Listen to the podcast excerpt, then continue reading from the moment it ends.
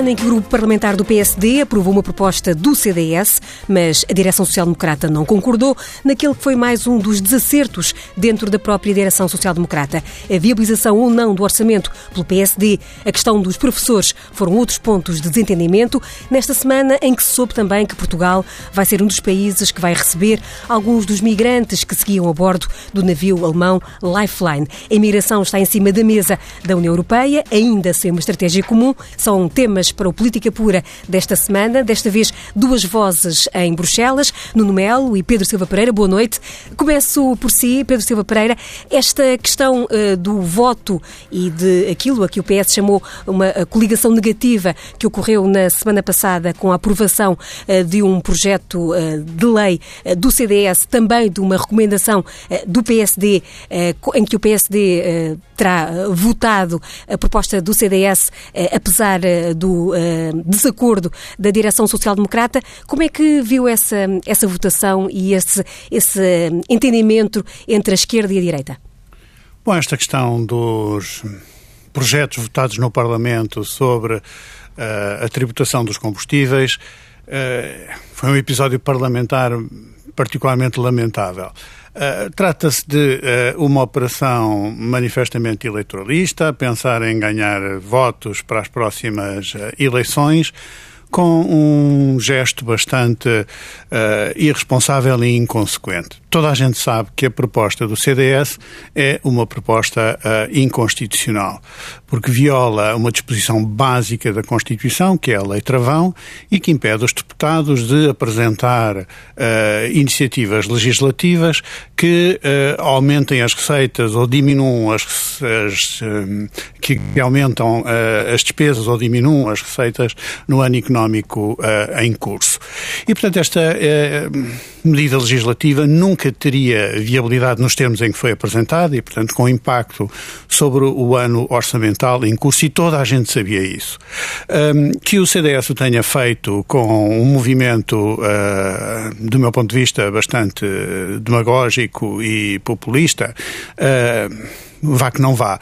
O PSD acompanhou esse movimento, uh, votando uh, ao lado do CDS, uh, mas numa atitude contraditória, porque o, CD, o PSD apresentou dois, apresentou um projeto que era substancialmente diferente, que era uma mera recomendação ao Governo, tinha pelo menos o mérito de não ser inconstitucional, mas depois, para acompanhar numa espécie de competição em uh, demagogia uh, e responsabilidade orçamental, acabou por se juntar ao CDS na votação dessa proposta.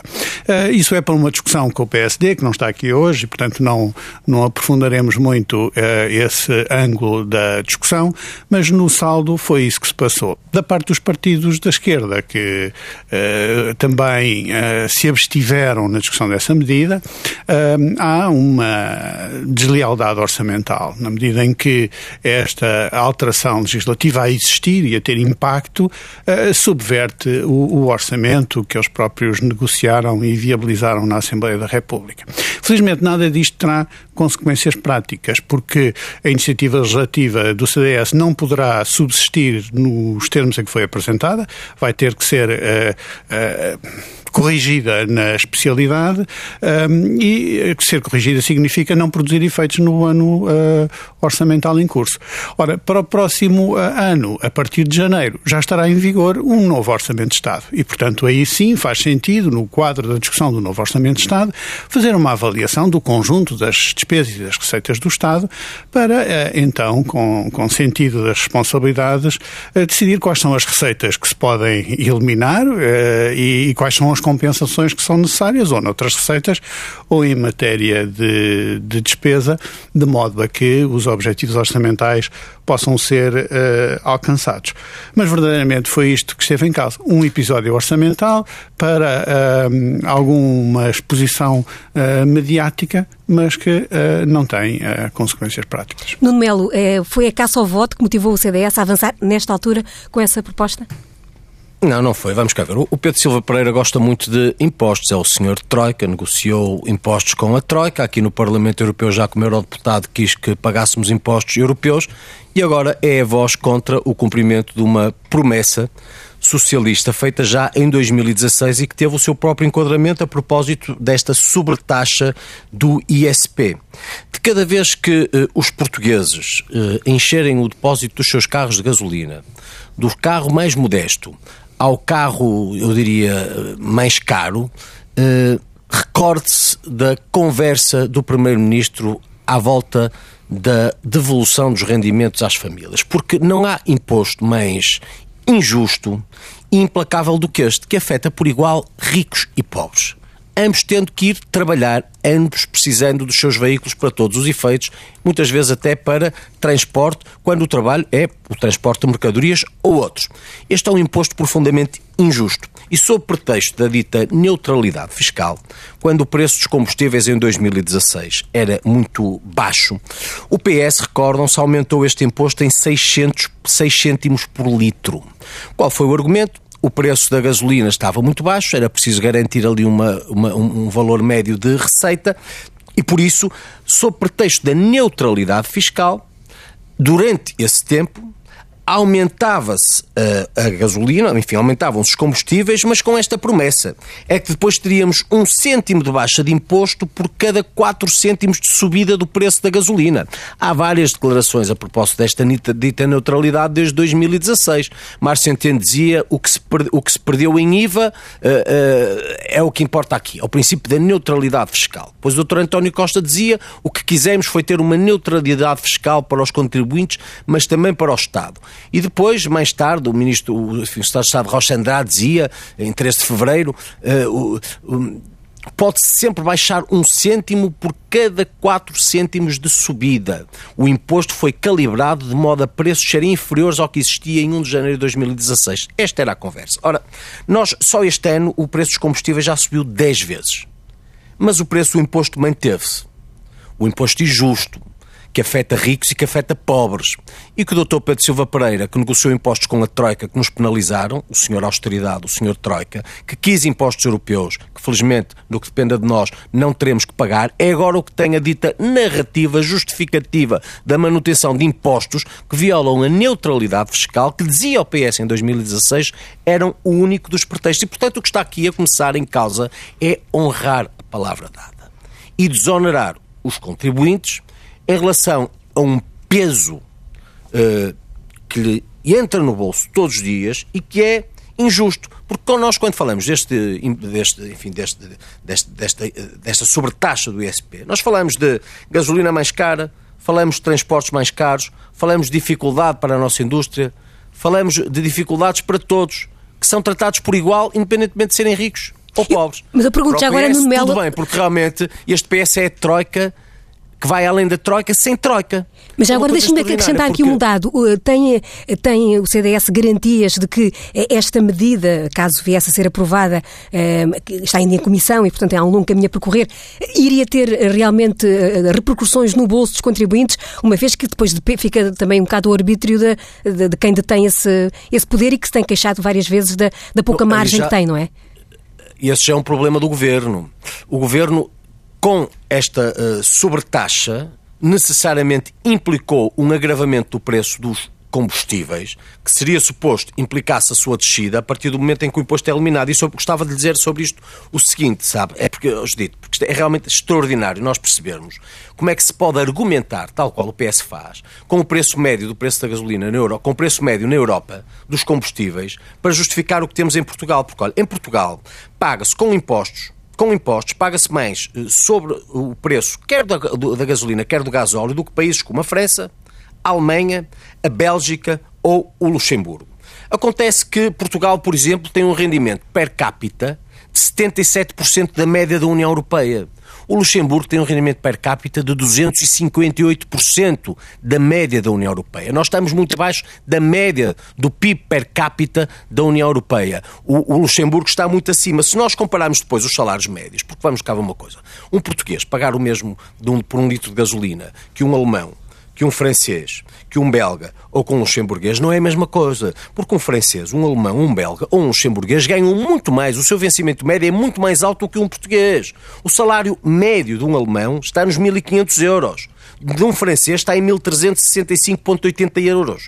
De um belga está em 1.420 euros e de um luxemburguês está em 2.164 euros, dados oficiais. De um português é de 939 euros. E, portanto, achar-se que Portugal tem um preço por litro de gasolina ou de gasóleo muito mais caro do que a França, a Alemanha, a Bélgica ou o Luxemburgo. Mas argumentar-se com a proximidade desses valores, quando, obviamente, o salário médio em cada um destes países é muitíssimo mais alto que no português, é basicamente desmontar e perceber-se o cinismo com que no PS faz política em Portugal. Com a conversa à volta da devolução dos rendimentos às famílias, é conversa, não é? Conversa, pura conversa enquanto, na verdade, naquilo que os afeta todos os dias, de forma que é indiscriminada, afeta ricos e pobres, não é?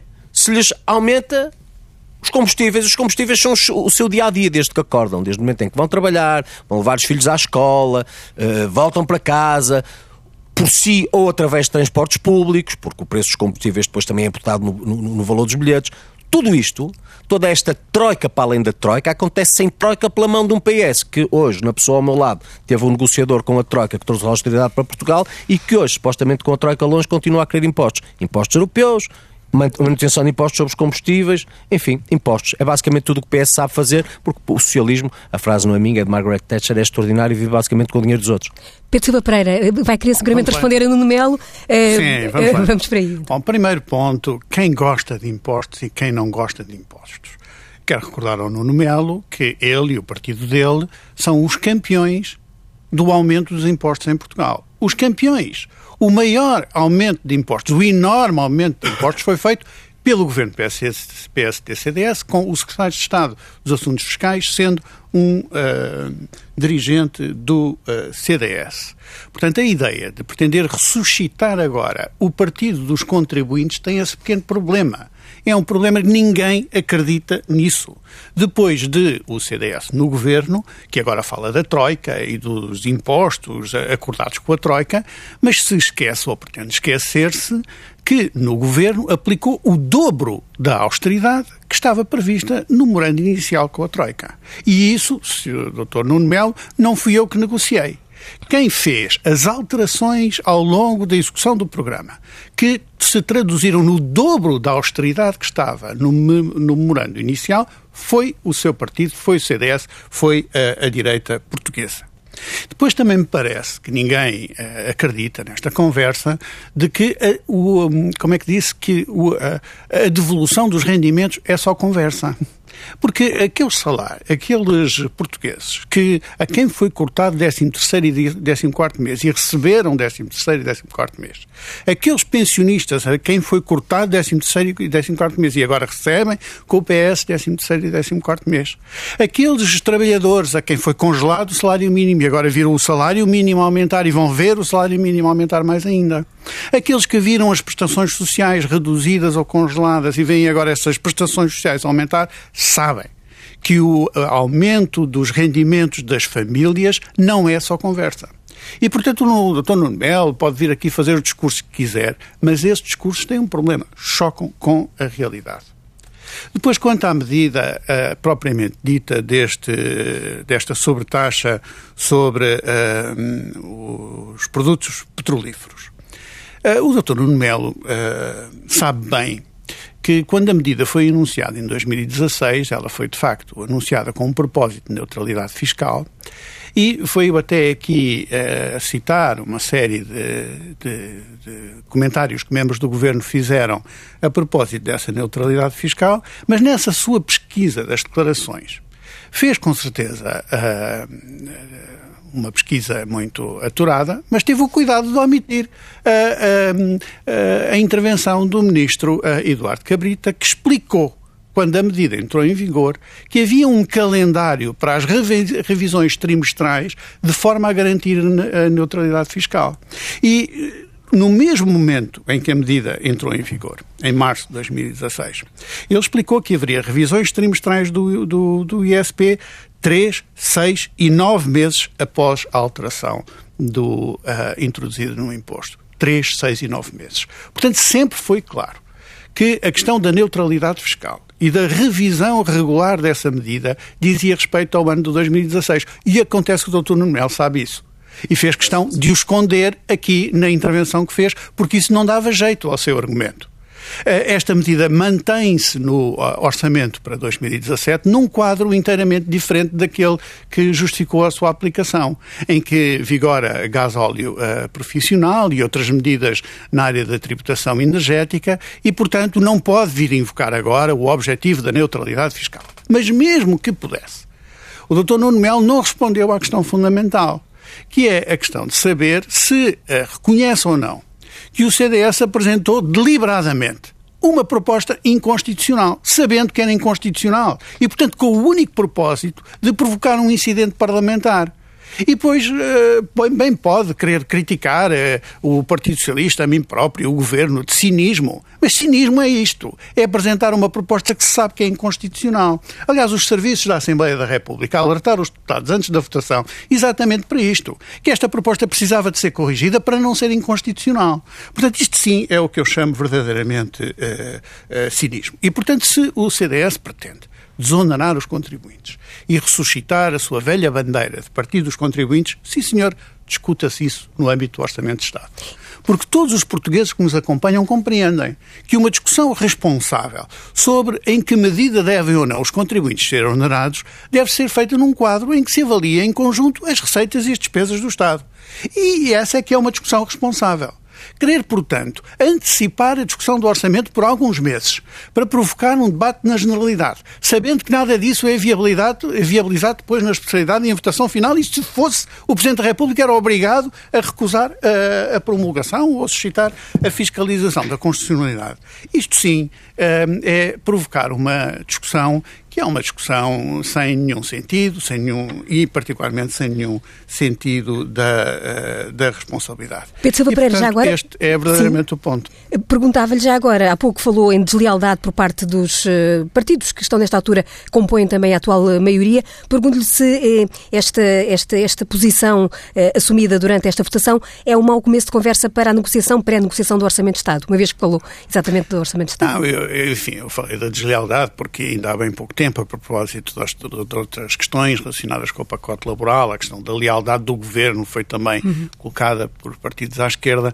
Eh, e eu acho que eh, já agora devemos manter eh, uma preocupação de haver, de parte a parte, um comportamento inteiramente leal daqueles que apoiam o governo. Mas a questão, para mim, não tem nenhuma consequência relevante para o debate orçamental porque uh, eu acho que é do interesse de todos, do Partido Socialista, mas também dos partidos à esquerda, que esta legislatura se conclua, que o orçamento seja aprovado, e eu não tenho nenhuma dúvida de que isso vá uh, acontecer.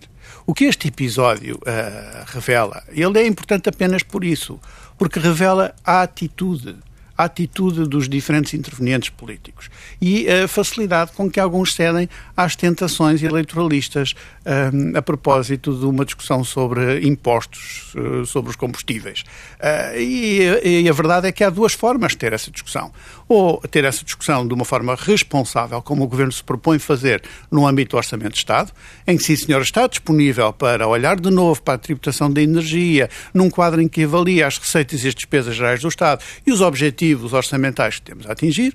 Outra coisa é autonomizar esta discussão como se fosse possível discutir as receitas do Estado sem discutir as despesas, sem discutir o impacto que isto tudo pode ter. E é exatamente por causa disso que a Constituição impede que os deputados na Assembleia da República aprovem este tipo de medidas. Exatamente porque isso, a ser feito uh, perante um orçamento em vigor, iria desvirtuar uh, a previsão de receitas e despesas, iria uh, desvirtuar os pressupostos do orçamento e isso, evidentemente, que prejudica o interesse público, os interesses do Estado e os interesses dos portugueses. Nuno Melo, pergunto... Dizer sim, só uma coisa?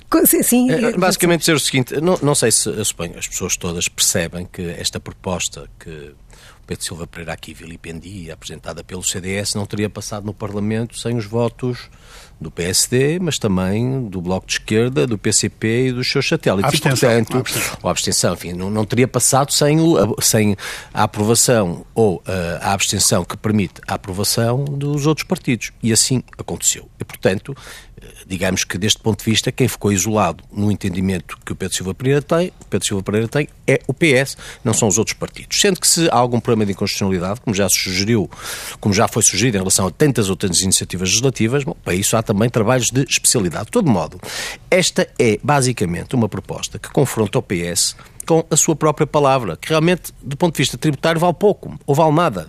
E a promessa foram, a promessa foi baixar um cêntimo por cada 4 cêntimos de subida. Isso foi em 2016. Esta foi a promessa. E isto foi o que não se cumpriu. O Pedro Silva Pereira não, veio aqui argumentar. O Pedro Silva Pereira veio aqui argumentar. Pedro Silva Pereira não foi para 2016, foi, foi para a legislatura. Pedro Silva Pereira vem aqui argumentar agora com os impostos que nós, enfim, que o PSD e o CDS aumentaram.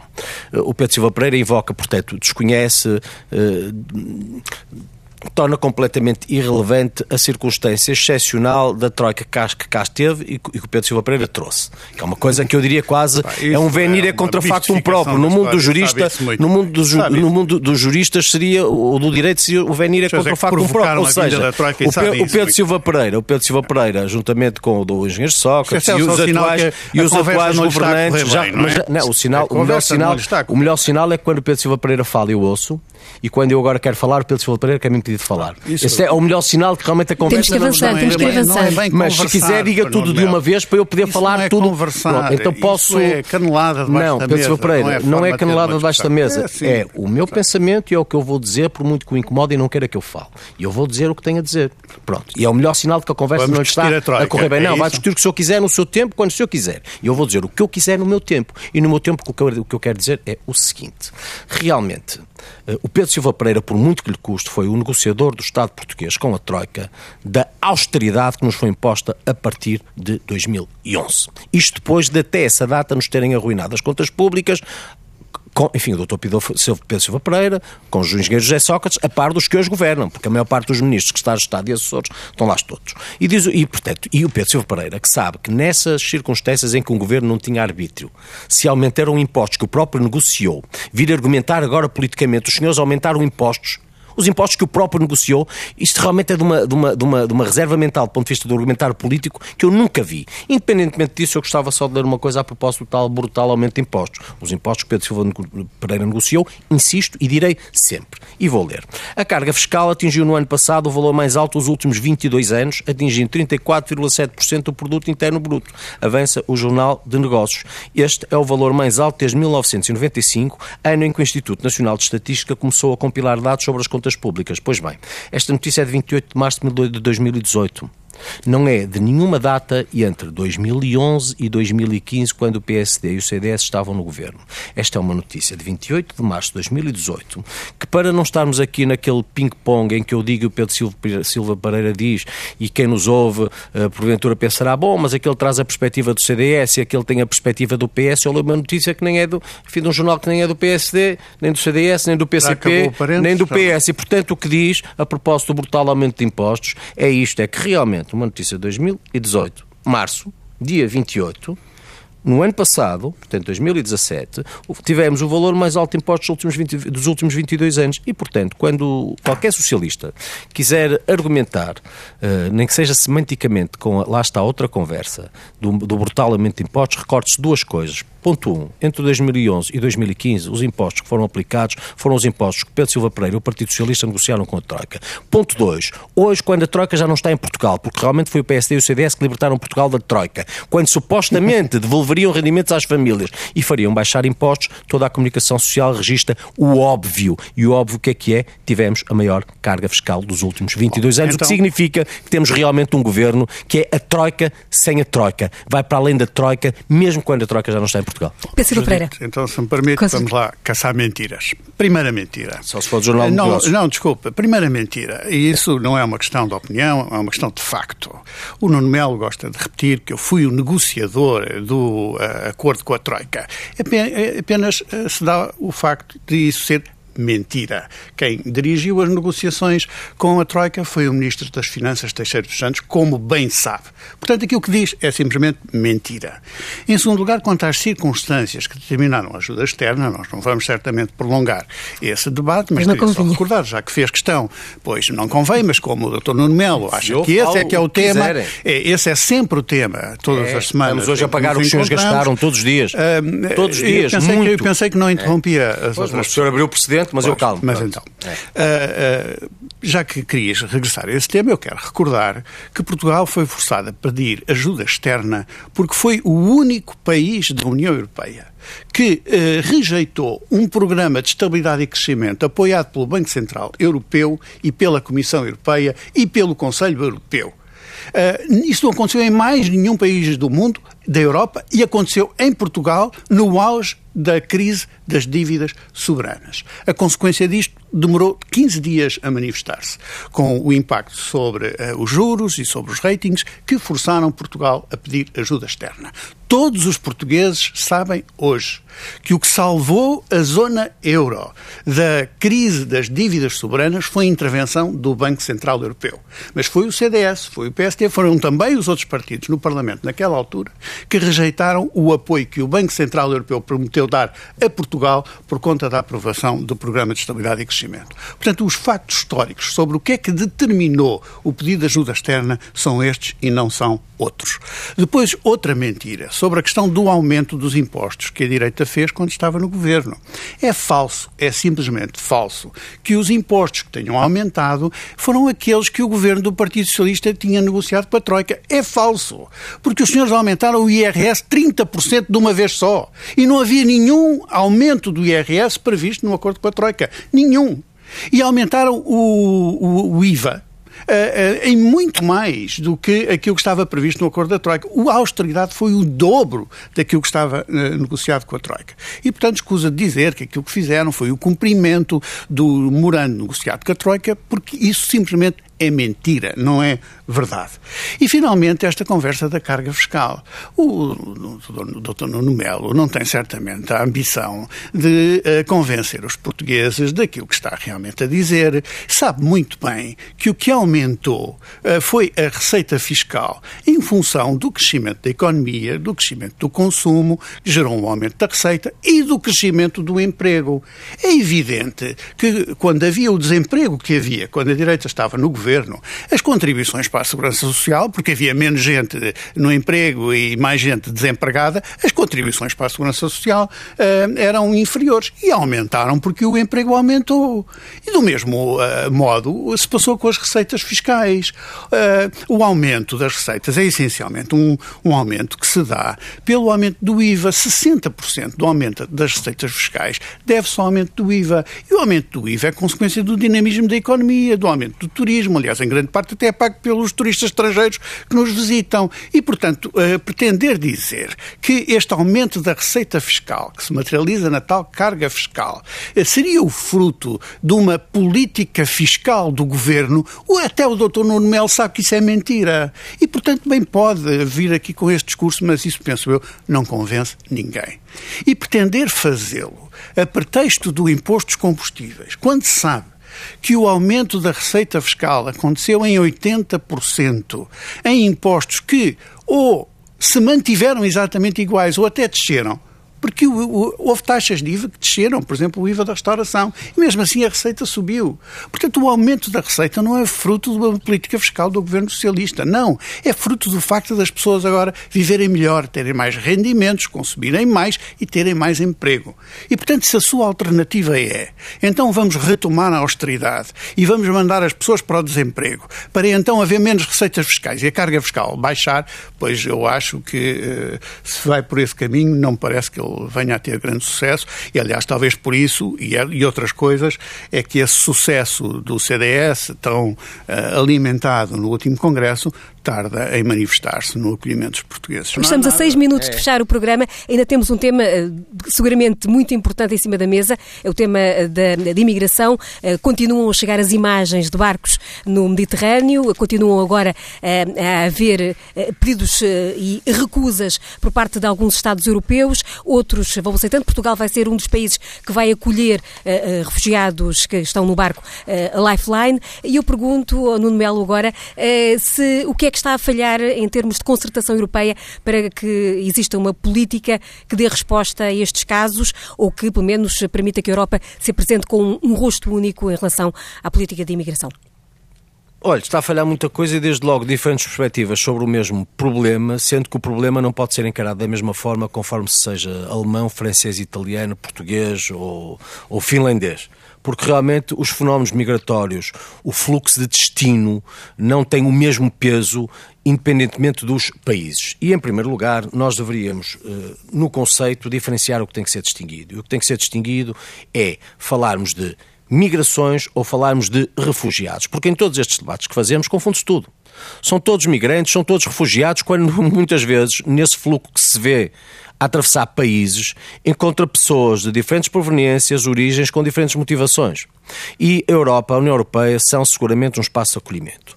Mas, como disse em tempos Bill Clinton também nos Estados Unidos da América, uh, e a propósito dos Estados Unidos da América, tal qual os Estados Unidos da América, a União Europeia também é um espaço de leis, um espaço de legalidade. E, portanto, parece-me evidente que, a começar, nós não resolvemos o problema, quer dos pedidos de asilo, quer das migrações, sem uma intervenção nos locais no que tem que ver com os pedidos de asilo, ajudando a terminar conflitos que põem em vida, em risco de vida, uh, põem em, em, risco a vida das pessoas e, portanto, leva-as a fugir e a procurar, uh, enfim, a salvaguarda e a paz na Europa. E, no ponto de vista das economias, tendo em conta ou reclamando alguma reciprocidade nesta medida, no momento em que, designadamente, enfim, de África ao Médio Oriente, as pessoas tiverem condições de trabalho, de sustento na sua própria terra, certamente não quererão sair. E há na, na União Europeia, em Portugal, em muitos outros países, muitíssimos empresários disponíveis para investir, criarem empresas, riquezas, postos de trabalho nestes países. E, portanto, o que não é normal é termos países, muitas vezes com, eh, enfim, eu diria, lideranças e governos eh, despóticos ou eh, que não permitem, em relação a quem quer que seja de fora das suas fronteiras, um mínimo de condições para operar nos seus mercados, para investir nos seus territórios e depois reclamarem da União Europeia e do resto do mundo a obrigação de receberem quem seja. Realmente, se os empresários europeus e outros tiverem a possibilidade de investir nestes países, criando postos de trabalho numa disponibilidade que têm, e numa capacidade que obviamente existe, muito dos fluxos migratórios, muito um problema na origem dos fluxos migratórios pode ser resolvido. E depois, coisa diferente é obviamente aquela de assistirmos, desde logo no Mediterrâneo, a barcos com pessoas que que, que morrem, mulheres, homens, crianças, e que realmente querem melhores condições para as suas vidas e em relação a este, independentemente dos motivos, o resgate tem que acontecer. Não é aceitável que possa existir no Mediterrâneo um barco com pessoas que podem morrer e que não sejam resgatadas. Coisa diferente é se depois podem ficar, mas resgatadas têm que ser não podem é ficar no meio do mar, sendo que aí o destino mais ou menos inevitável será certamente o da sua morte e, portanto, têm que ser resgatadas e depois submetidas casuisticamente àquilo que a lei, num espaço que é de legalidade, a União Europeia é constituída por Estados que são de direito, imponham. E, portanto, se se tratarem de refugiados, aí, na base das leis de asilo, têm que merecer o acolhimento e a ajuda da União Europeia. Se forem migrantes, têm que ser sujeitos a leis que são de uh, relativas a migrações e aí logo se verá se podem ficar. E eu termino dizendo, uh, enfim, uh, basicamente citando o Papa, o, Papa Francisco, que, que em Genebra, onde participou no Congresso Mundial das Igrejas, disse uma coisa que, que a mim me faz muito sentido. Os governos devem acolher os refugiados que possam integrar. O critério é acolher, instalar integrar.